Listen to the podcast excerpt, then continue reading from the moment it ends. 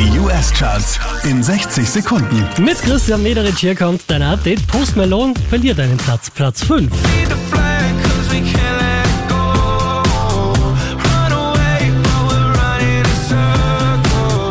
Ebenfalls einen Platz runter geht's für Luis Cavalli, Platz 4.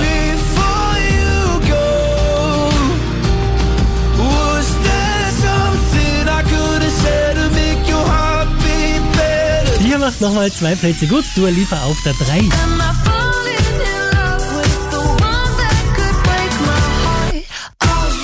Unverändert Platz 2 für Jason Derulo.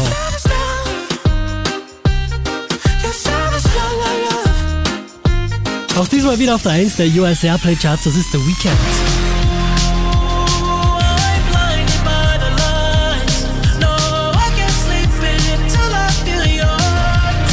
Charts auf charts.kronehit.at.